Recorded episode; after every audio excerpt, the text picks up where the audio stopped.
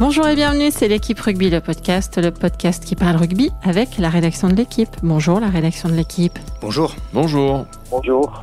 Cette semaine, on va se pencher sur la vie en noir de Montpellier qui n'y arrive pas et se demander ce qui cloche au pays de MHR. On va se pencher sur la vie de dans un an avec la 9e Coupe du Monde de rugby qui commencera le 20 septembre 2019 et sur la vie mouvementée des règles du rugby français avec le surgissement du délit de passage en force.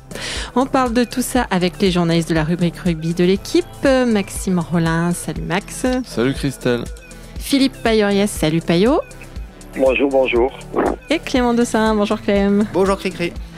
Vous savez tout, alors c'est parti. Flexion liée jeu. Euh, L'année dernière, en 4 journées, Montpellier avait inscrit 19 points sur 20 possibles. On parlait de rouleau compresseur, on tremblait, on ne voyait pas très bien ce qui pourrait arriver aux Montpelliérains. Et il leur est arrivé Castres, euh, qui a battu Verne Cotter et ses hommes en finale du top 14.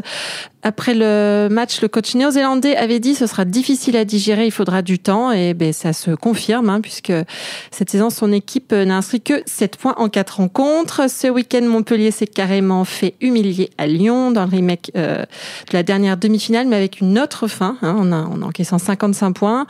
55 points, 8 essais. Euh, alors que les Montpelliérains n'en ont marqué qu'un, euh, tout en finesse, hein, je crois on peut dire. Euh, Payot, toi qui, euh, suis Montpellier, euh, clairement, ça va pas bien là-bas. Qu'est-ce que qui cloche selon toi? Ah, Qu'est-ce qui cloche? Il y a beaucoup de choses qui clochent hein, énormément. Je pense qu'ils ont mis du temps à digérer cette finale. Ils se voyaient déjà champions de France et, et ça pèse encore, c'est évident. Mais ils s'en défendent, ils disent que non. Euh, Qu'est-ce qui cloche? Alors dé- déjà, si on revient un tout petit peu sur la saison passée, euh, ouais, ils avaient commencé par quatre victoires. Ils avaient joué contre Agen, ils avaient joué contre Oyonnax, ils avaient euh, gagné un peu miraculeusement sur une action de génie de Dandolo à Castres. Et après, ils avaient ils avaient gagné contre Toulon, qui était venu non pas en faisant l'impasse, mais qui était venu pas mal diminuer. Donc il faut quand même relativiser. Maintenant, ils jouent très très mal. Ils jouaient beaucoup mieux la saison dernière. Euh, premièrement, il y a beaucoup de blessés. Euh, alors, on a beau dire que toutes les équipes ont des blessés. À Montpellier, il y en a certaines qui pèsent plus que les autres. Euh, donc, euh, donc voilà, ça manque également de. Que- Comme qui, pardon, Payot? Ben, il y en a quasiment un par ligne, quoi. Il manque Mm. Nariashvili qui, euh, par certains, a été élu comme le meilleur pilier gauche du championnat la saison dernière. Il manque en deuxième ligne Jacques Duplessis, qui était un petit peu le le, le, le thermomètre de- du combat. En gros, euh, derrière, euh, il manque euh, Fulgence Ouedraogo, il manque Nadolo, qui a décanté énormément de, de Mm. situations, même quand ça jouait mal l'année dernière. Euh, il manque Serfontaine au centre, qui est certes pas un poète, mais qui en défense euh, aurait sans doute évité euh, quelques quelques situations dangereuses à Lyon. Euh, voilà, donc ça fait déjà beaucoup de monde. Et je parle même pas de, de Camara qui n'a quasiment pas joué pour le MHR et encore moins de Benoît Payog qui depuis deux ans euh, n'a pas joué. Et puis bon, Benoît Payog, mine de rien, euh, depuis la finale, Piénard, il met pas un pied devant l'autre. Il est il est complètement euh, aux abonnés absents. Donc euh, l'alternative, c'est Julien Thomas aujourd'hui. euh, dont on connaît l'expérience, dont on connaît la passion pour ce maillot, mais c'est peut-être pas la même chose. Quoi. Donc voilà, il y y a ça. Il y a une équipe qui manque aussi cruellement de caractère, c'est-à-dire qu'on se rend compte que ce soit contre Castres sur le match d'ouverture, que ce soit à Bordeaux quand rien n'allait, que ce soit à, Lyon encore ce week-end, ben voilà, il n'y a pas de caractère dans cette équipe. Il n'y a personne pour pour motiver les troupes quand c'est nécessaire, pour euh, pour ne pas admettre cette euh, cette euh, cette déculottée, pour pour se révolter. Il n'y a personne. Quoi. Donc voilà. Je pense que, qu'ils sont tout simplement euh, impuissants pour le moment, qui se posent 25 000 questions et, euh, et qu'il va falloir un petit peu de temps pour digérer ça. Et vu le calendrier, c'est assez compliqué. Donc, euh, inquiet, pas, tant que ça, parce que ça reste quand même une équipe avec une, trentaine d'internationaux. Donc à un moment donné, ça devrait tourner, mais il faut pas non plus que ça traîne trop, parce que je me souviens l'année dernière qu'on disait à peu près la même chose de Clermont, et puis, et puis voilà, Clermont n'y était pas arrivé. Donc, donc Et- voilà. Et c- 55 points, euh, Max, on peut, est-ce qu'on peut se se poser la question de savoir si les joueurs ont lâché, comme on dit euh, leur, euh, leur entraîneur? On sait que Verne Cotter, c'est pas spécialement un gros câlin. Peut-être que. Est-ce qu'on peut se poser cette question ou pas? Lâcher leur entraîneur là tout de suite, je pense que c'est un petit peu, un petit peu tôt. Euh, après, on le voit sur euh, pas mal de matchs du top 14 depuis le début de saison. Euh, on passe assez souvent quand même, j'ai l'impression, la barre des 40 points. Donc de là à dire que plusieurs équipes ont déjà lâché leur entraîneur, je pense pas. Euh, un problème vers Verne Cotter, j'en suis pas, euh, j'en suis pas certain non plus. Il les a quand même amenés en finale. Alors malheureusement pour lui, une fois de plus, il a perdu la finale et on a l'impression que qu'il a peut-être transmis son, stress des, des finales, hein, parce qu'il faut rappeler qu'il en a qu'il en a gagné qu'une avec euh, avec tes amis clermontois en en quatre en quatre finales, je crois, de mémoire. Donc donc, euh... En tout cas, il a gagné la quatrième. Après, je sais plus s'il y en avait peut-être eu d'autres derrière. Mais euh. Ouais, donc, euh, donc voilà. Mais euh, non, je pense pas que les Montpellierins aient lâché leur entraîneur. Après, Lyon, c'est une très bonne équipe. Quand ça commence à dérouler, bah voilà, les, points s'enchaînent et, c'est compliqué, surtout quand on est dans une passe difficile. Et surtout, comme le disait Payot sur la fin de son intervention, quand il manque aussi certains leaders et, des mecs qui remotivent un petit peu les troupes. Et moi, c'est les, bruits que j'avais eus, c'est que l'absence du capitaine Fulgence Ouedraogo et de Louis Picamol, euh, qui étaient tous les deux blessés à l'épaule euh, en début de saison, et eh ben euh, forcément ça, ça, pèse un petit peu.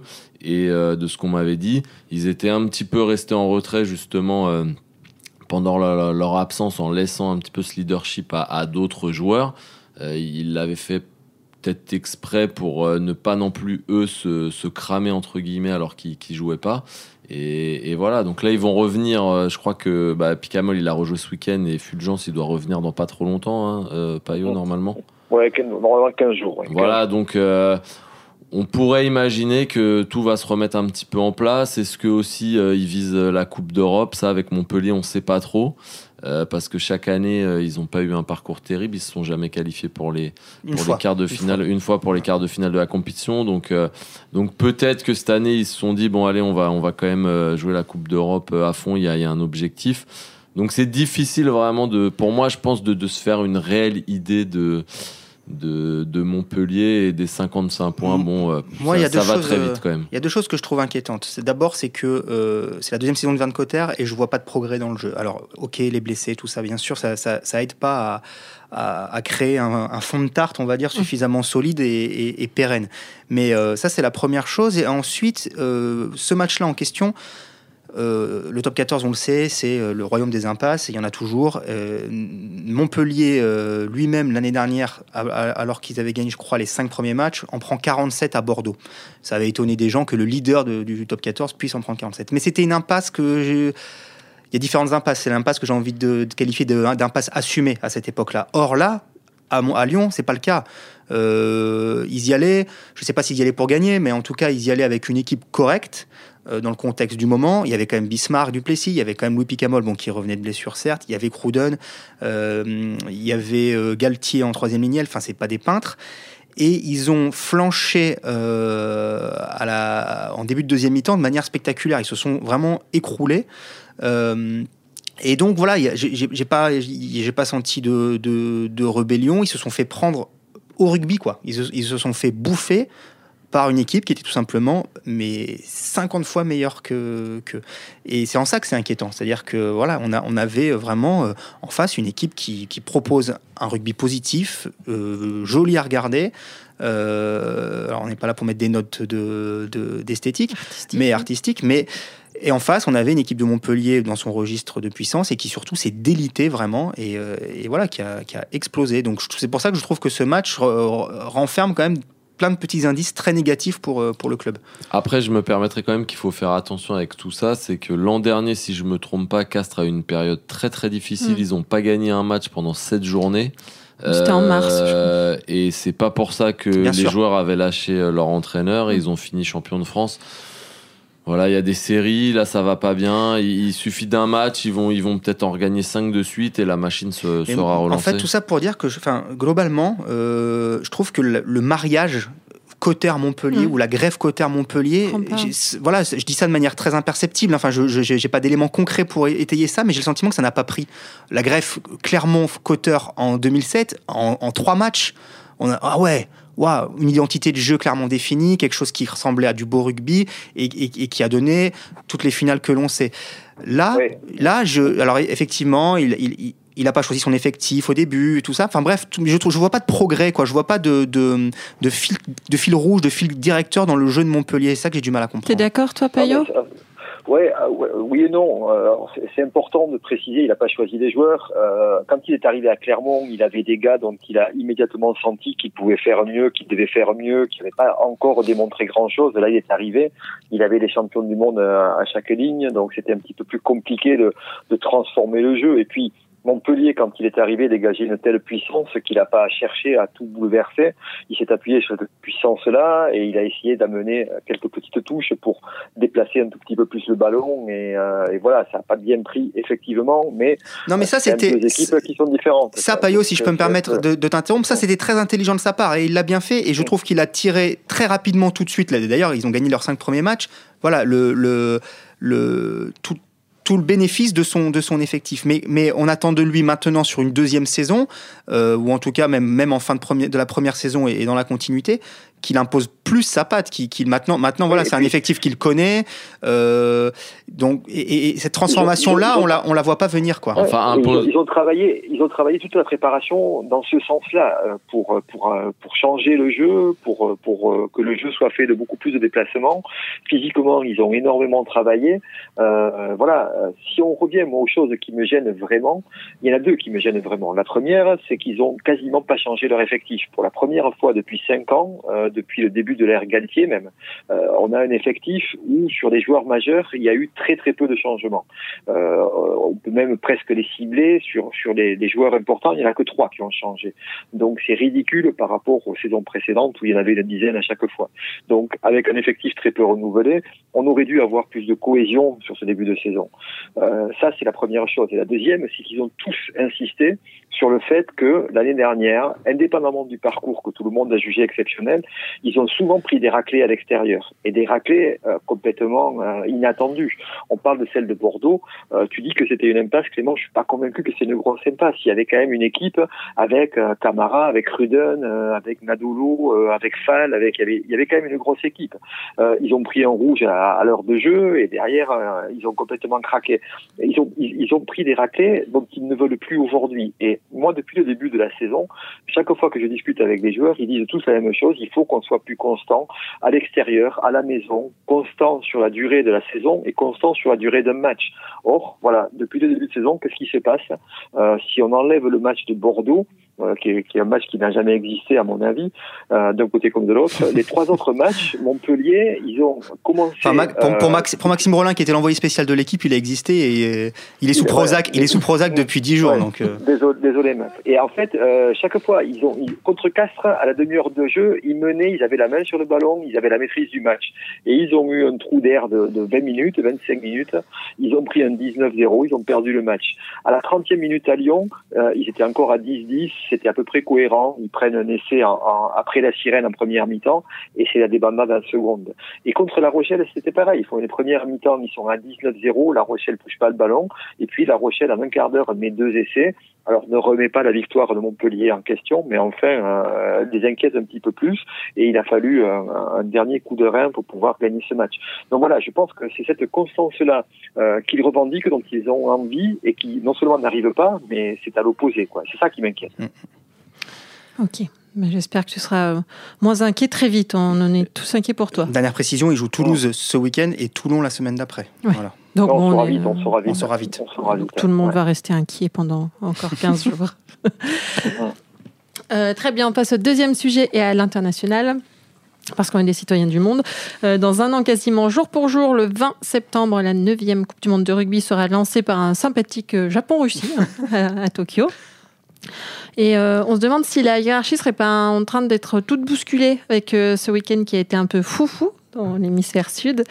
Euh, dans le Four Nations, les Pumas sont allés battre les Wallabies chez eux et les All Blacks se sont fait descendre de leur long nuage blanc par les Bocs. Euh, de bonnes nouvelles pour la glorieuse incertitude du sport, de nouvelles un peu moins bonnes pour la glorieuse tournée d'automne, lors de laquelle les Bleus vont recevoir et l'Argentine et l'Afrique du Sud. Euh, Argentins qui seront aussi dans la poule de la France hein, au, Mm. au mondial. euh, C'est surtout ça le problème, en fait. Voilà, c'est ça. En fait, tu parlais de hiérarchie bousculée, mais nous, notre hiérarchie, elle change pas. On, on- on reste à la même place, je pense. Mais vas-y, continue à dire du mal, Maxime, parce que tu Là, as voilà, j'en avais pas dit, donc. euh, non, mais c'est sûr que c'est. euh, Bah là, tu vois, Payot était inquiet pour Montpellier. Nous, on peut être euh, inquiet pour l'équipe de France. Euh, voilà, quand tu vois le, les matchs de ce week-end euh, et donc les matchs d'abord de la tournée qui arrivent, euh, tu as du mal à imaginer nos, nos très chers Français l'emporter face à l'Afrique du Sud puis euh, face à l'Argentine. Euh, et après, tu te dis, oui, euh, bon, il restera un match, on gagnera contre les Fidji, mais l'année dernière, euh, on se disait ça et on a fait match nul contre le Japon. Donc euh, voilà, non, non, mais euh, non, mais c'est, c'est, oui, c'est bien. C'est, moi, je trouve ça bien que, que l'Argentine fasse une, une grosse perf. Alors après, c'est peut-être inquiétant aussi, surtout pour l'Australie, hein, parce que l'Australie, finalement, c'est, ça enchaîne pas mal de, de déconvenus. C'est plus ouais, la- l'Afrique du Sud, moi, qui m'a, surpris. Après, euh, il y a quand même un truc très très surprenant, c'est les Blacks qui ne tentent pas le drop alors qu'ils sont euh, face au poteau à 5 mètres. et Ils, veulent absolument euh, marquer. Moi, moi, C'est pas dans leur culture. Quoi. Ouais, ouais, c'est pas dans leur culture. Non, mais ça, mais- ça- ça peut leur jouer des tours. hein. On se souvient de la, du quart de finale de 2007 contre l'équipe de France à Cardiff, où ils- même, même, même schéma, ils prennent pas le drop alors qu'ils ont des, des possibilités de le prendre. Ouais, enfin là, Mais- c'est surtout que je pense que même un pilier euh, mettait le drop, quoi. Tellement ils étaient, ils étaient, Ouais. ils étaient en face des poteaux. mais pas Boden Barrett qui avait les pieds carrés. Ouais, les pieds carrés aussi. Ouais, c'est un petit vrai. peu méprisant pour les piliers. Mais je pense que Pas du tout. Dans parce que bon évidemment il y a la tournée de novembre mais au-delà de la tournée de novembre ce qui nous intéresse quand même c'est qu'on est à un an de la Coupe du Monde et il y a encore quelques mois euh, on avait quelques motifs d'espoir disons qu'il venait pas de l'équipe de France Ouais, elle-même mais il venait plutôt de ses adversaires Mm. c'est-à-dire que l'Angleterre a fait un tournoi euh, très très moyen Ouais, parce qu'on rappelle juste que la oui poule. donc la poule c'est Angleterre Argentine, bon, euh, États-Unis et Tonga, bon, ça, on- on- normalement, quoique les Tonga, on ne sait Tonga jamais. sur un malentendu. Mais, euh, mais donc, Angleterre qui mettait plus un pied devant l'autre euh, dans le tournoi, qui avait fait une tournée en Afrique du Sud moyenne.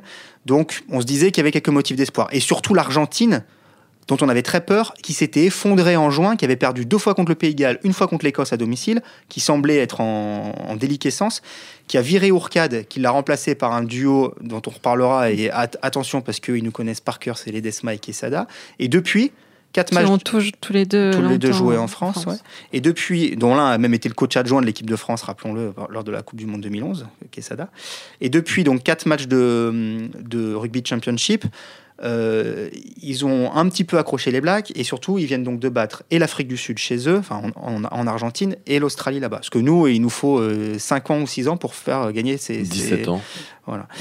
Euh, et il leur reste encore la réception de l'Australie, la réception des Blacks. On n'est pas à l'abri qu'ils nous fassent encore quelques, quelques belles surprises. Donc eux, les, les Argentins, en, voilà, en un claquement de doigts, ils se sont remis tout de suite à un niveau euh, hyper préoccupant quand on regarde ça de notre petit bout de la lorgnette euh, français. Euh, voilà, on les joue le, le 21 septembre, c'est le premier match de la Coupe du Monde pour les Français, et c'est peut-être déjà le, euh, un huitième de finale pour, pour les Bleus euh, dans un an.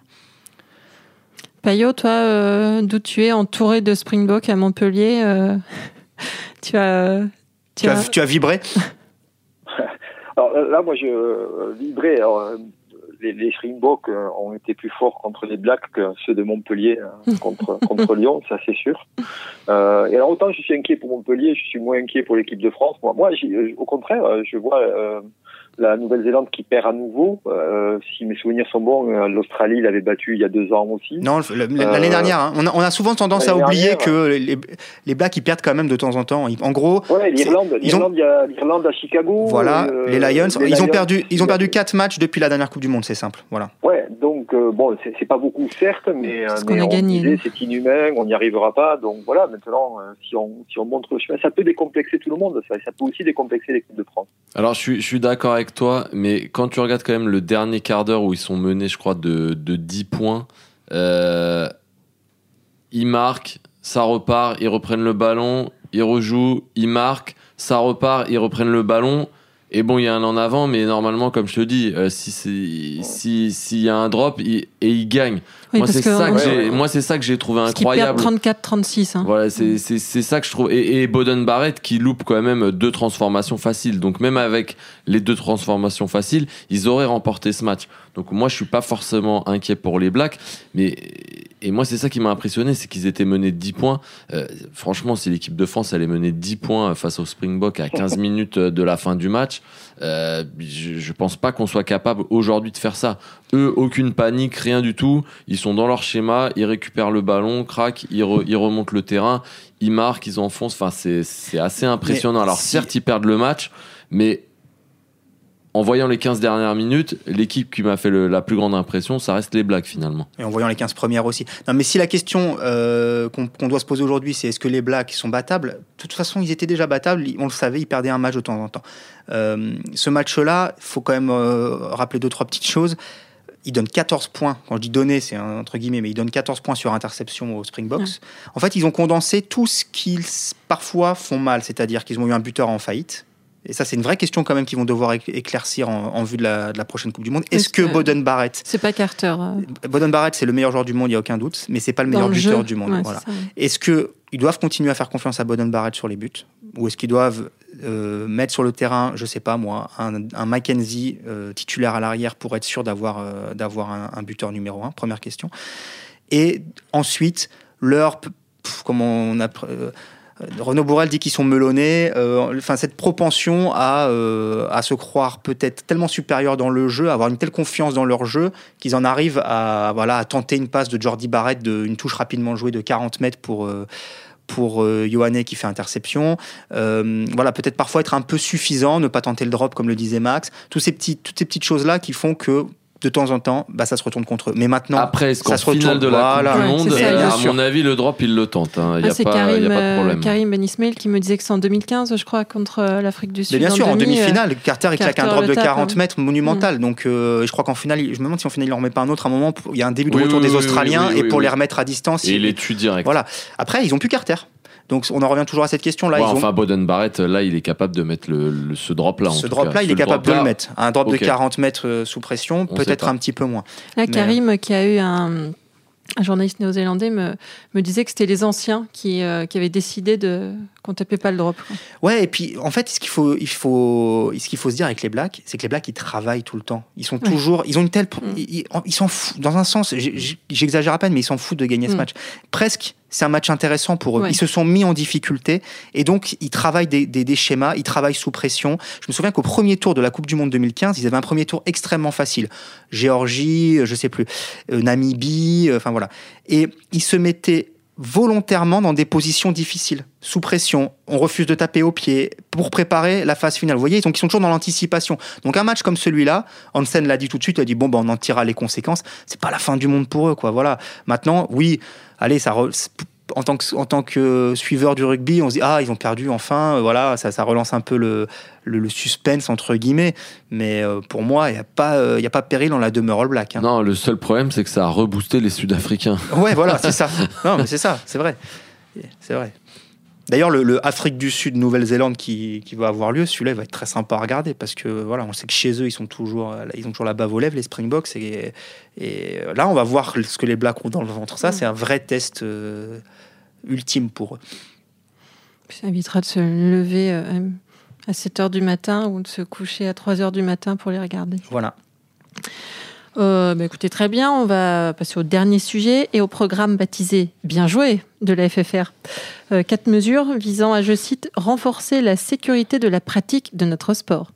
Donc parmi elles, il y a le passage en force, hein, qui est sponsorisé par Mike Cat. Euh, c'est une, une règle interdisant aux porteurs du ballon de percuter un joueur arrêté C'est volontairement. ça, c'est ça. On a le droit de percuter sans faire exprès. Euh, bravo les arbitres, à vous de jouer. Ouais, bon courage. Euh, on le connaît au basket et au hand, hein, ce, ce passage en force. Bernard Laporte et son orchestre veulent l'imposer au sport collectif de combat qui est le rugby. On ne peut plus tolérer de voir un garçon qui, parce qu'il est plus costaud que les autres, prend le ballon sous le bras et va percuter quelqu'un qui est immobile au lieu de passer à côté. Ce qu'on ne veut plus, c'est qu'un gamin fasse tomber les autres comme des quilles et les écœurs. Le rugby, c'est se faire des passes, s'éviter, se passer dans les intervalles comme on l'a bien vu quand Bernard Laporte était entraîneur. Euh, interdire le passage en force, Clem, euh, tu trouves que c'est une bonne idée? Alors d'abord, précision, c'est pour les moins, de 14 ans. Hein. C'est Oui, pas oui, une, oui, oui, oui, une- c'est pas dans le top décision 14 la dans le semaine top 14 la prochaine. semaine Staro n'a prochaine. pas hein. mis fin à sa carrière aujourd'hui. hein. Ne vous inquiétez pas. Donc c'est au niveau national chez les moins de 14 et dans deux régions, Occitanie et Pays de Loire, euh, chez les plus petits encore, chez les moins de 8, les moins de 10, les moins de 12. Et en Euh, sélection nationale en 17-18, je crois. Oui, voilà. Euh, en fait, je suis un nous, peu... Nous, à Montpellier, nous, à Montpellier, on est pour l'évitement, de toute façon. Ouais, Ouais. Nous, Ouais. euh, on, on le voit chaque week-end. Vous évitez de marquer des essais. Euh, ouais, ouais. bah, je suis un peu embêté pour répondre à ta question parce qu'à la fois je trouve que c'est intéressant et à la fois je trouve que c'est pas débile, mais en fait, il y a, je ne dirais pas son nom, mais il y a un éducateur assez réputé d'Île-de-France qui nous a envoyé un, petit texto pour nous faire part de son effarement il y a quelques jours, enfin après l'annonce de cette, mesure samedi. Et son, son raisonnement est intéressant. Il dit voilà, autant en basket et en hand, le défenseur n'a pas, pas d'autre possibilité pour arrêter un attaquant que juste de s'interposer. Et, il ne peut pas le plaquer. Or, le rugby, lui, offre ce, rapport de force, permet à un défenseur de plaquer un attaquant. Donc, euh, instaurer ça, ça va, euh, ça va, ça, dénature presque le, jeu de rugby qui a, qui a qui doit toujours avoir ces deux dimensions, la dimension de l'évitement, certes, mais aussi la dimension du combat. Moi, je me suis posé la question tout simplement d'un euh, gamin, donc puisqu'il s'agit de jeunes, qui se retrouverait isolé sur le, long de la touche. Euh, on dit aux enfants que le premier adversaire, c'est la touche, justement. Donc il ne doit pas sortir en touche, il se retrouve à un contre deux ou un contre trois défenseurs. Il n'a pas d'autre choix que de percuter volontairement un défenseur pour rester sur le terrain.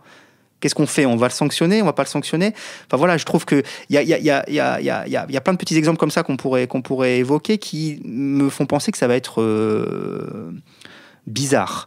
Maintenant, je comprends bien le fond de la, pensée, euh, parce qu'il n'y a pas que ça. On a parlé, vous avez évoqué, je crois, il y a quelques semaines, le toucher deux secondes. Enfin, il y a plein de petites mesures qui sont mises en place pour, chez les jeunes, euh, voilà, comment dire, privilégier l'évitement ou la passe, etc ok, peut-être qu'on en est arrivé à un tel point qu'il faut tenter des choses, je ne sais pas. Euh, peut-être que, euh, que, que ça va changer les choses, que la formation du, jeune rugbyman sera meilleure. Euh, avec Alex Bardot, on en discutait ce matin, il me disait, ouais, ouais, les Blacks, eux, systématiquement, ils vont chercher la solution avec des petits appuis, ils vont chercher l'évitement et tout. Mais est-ce qu'il a eu besoin, est-ce qu'on a eu besoin d'imposer un passage en force chez les jeunes All Blacks? Non. Enfin voilà, ça fait, on, peut, on peut le travailler sans forcément en arriver à cette, euh, comment dire, à cet extrême-là, à cet interdit-là. C'est mon avis.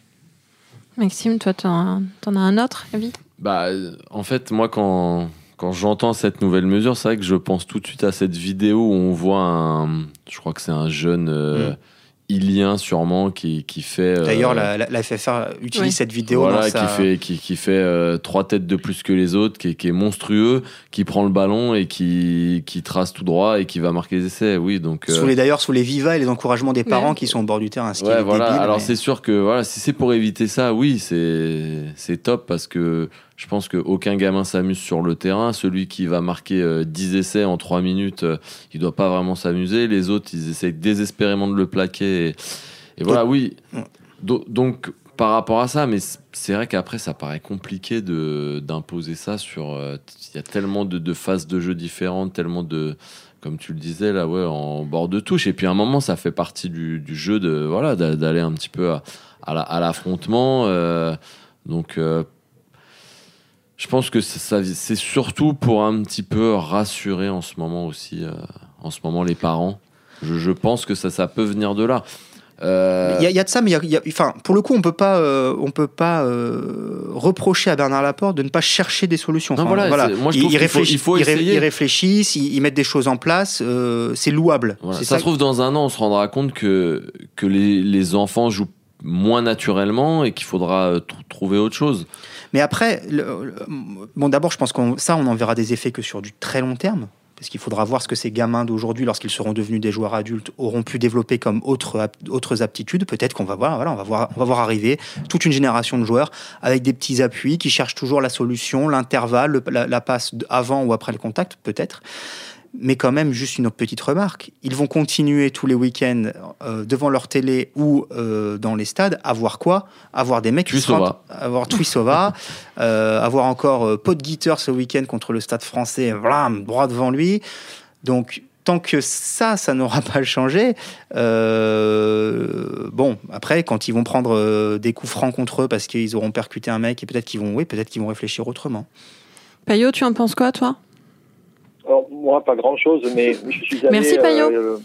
non, je, je, je, vous en prie. Mais je suis allé passer une journée entière, il n'y a pas très longtemps, à l'école de rugby de Pic, du Pic Saint-Loup, et j'ai discuté un petit peu avec les éducateurs qui m'ont alerté sur deux, trois choses. Alors, la première, qui m'a vraiment intéressé, c'est qu'ils disaient que les gamins n'étaient pas forcément d'accord pour l'histoire de toucher deux secondes ou pour l'histoire de l'évitement, etc. Je pense que un gamin qui, euh, face à un défenseur qui ne bouge pas, euh, qui va le percuter, ben, il continuera de le percuter, il se fera sanctionner. Et l'autre gamin qui, face à ce joueur-là, euh, essayera de le passer, ben, il continuera à le passer. Ce qu'il y a de bien, c'est d'en discuter, d'expliquer au, au, gamin, là, tu as fait une faute, tu aurais pu l'éviter. Et je pense qu'à force de lui rabâcher, peut-être qu'il l'évitera. et la dernière chose, c'est que jusqu'à 10 ans, euh, les gamins, ils jouent ensemble, ils jouent en groupe, ils sont tous amassés dans la même zone. On leur met un terrain de, de, de 50 mètres, ils vont Ça tous fait une être grappe, sur ouais. 10 mètres carrés. Et donc sur 10 mètres carrés, eh ben, à un moment donné, euh, l'évitement, euh, tu peux, c'est pas de la danse sur le rugby, quoi. Voilà. Donc Mais euh, sur 10 mètres carrés, les gamins ils vont se péter les uns dans les autres, et c'est ce qui les excite, et c'est pour ça qu'ils ont signé au rugby. Et oui, c'est ce que j'allais dire. C'est vrai que ça peut, enfin bon, on n'en est pas là, mais ça peut presque avoir un effet euh, anti, enfin contre-productif, parce qu'on fait ça aussi pour ramener les gamins dans les dans les écoles de rugby pour en- endiguer la perte des licences, des licenciés, il Mm. faut le dire. Mais oui, comme tu comme tu le dis, on choisit aussi le rugby pour, ça. Parce que justement, au basket et au hand, on vous l'a interdit et que ça vous fait pas plaisir de pas pouvoir percuter. Voilà. Et que aussi, il faut, euh, euh, il faut permettre aux, aux, euh, aux petits gros euh, de on pouvoir bénéficier. qu'avec des Morgan Parra, quoi. Non, mais on- il, faut, il, faut, il faut permettre aux petits gros, euh, enfin quand je dis le petit gros, c'est pas péjoratif, mais à celui qui a un petit ascendant, un petit ascendant physique sur les autres, d'en profiter par moment. Mm. Voilà, c'est aussi ce qui va le mettre en valeur et donc de pouvoir, euh, alors sans tomber dans l'exemple effectivement du, euh, du petit gamin dont tu parlais, Max, qui fait euh, 10 cm et 40 kg de plus que tous les autres et qui joue au quilles, et ça, ça n'a aucun intérêt. Et puis lui, il va pas progresser en plus en continuant à jouer comme ça. Mais bon, voilà, on est, à- enfin, disons que c'est une mesure euh, forte extrême dans un sens euh, d'interdire ce, ce passage en force. On verra, on verra. Les- Moi, ce qui m'embête juste, c'est qu'on est quand même très souvent dans l'interdiction. Tu peux, tu peux faire, si tu veux éviter qu'il y ait des mecs comme, comme le petit, là, tu, tu fais des catégories de poids. Par exemple.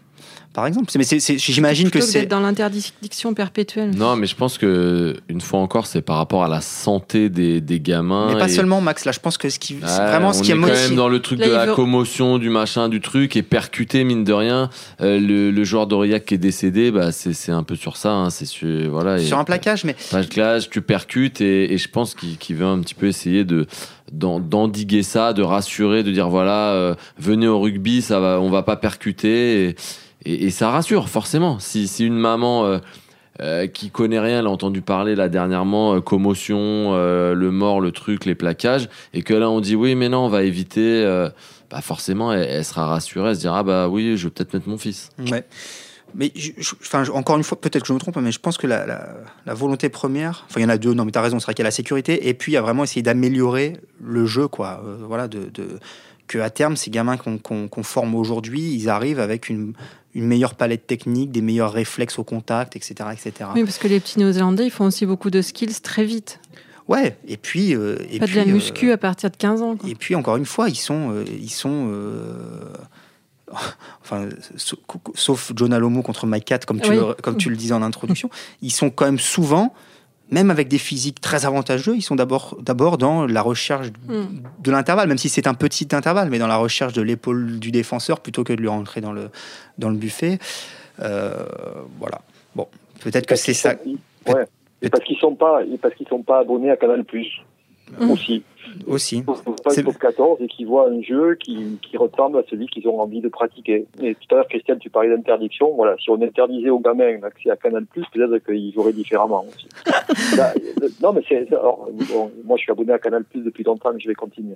Mais euh, le truc, c'est, ça, c'est qu'ils ils, euh, ont envie de reproduire euh, le, le mercredi à l'école de rugby ce qu'ils ont vu le week-end à la télé, tout simplement. Et on a beau leur dire hein, que, qu'il faut faire différemment, euh, ils ont vu leurs idoles dont ils portent le maillot faire ça, ils vont avoir envie de faire la même chose. En tout cas, il y en a une à qui s'appelait pas le, le- le jeu du top 14, c'est Madame Savea. Ah oui, Ah oui, effectivement. Ça.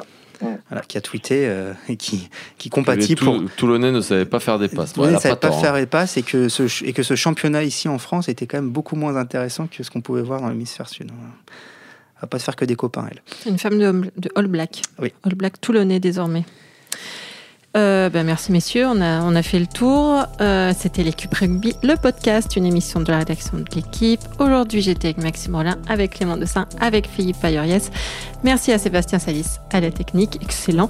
Retrouvez-nous tous les lundis sur l'équipe.fr, Apple Podcast, SoundCloud. N'hésitez pas à réagir, à nous laisser des commentaires et à nous mettre des étoiles. À la semaine prochaine.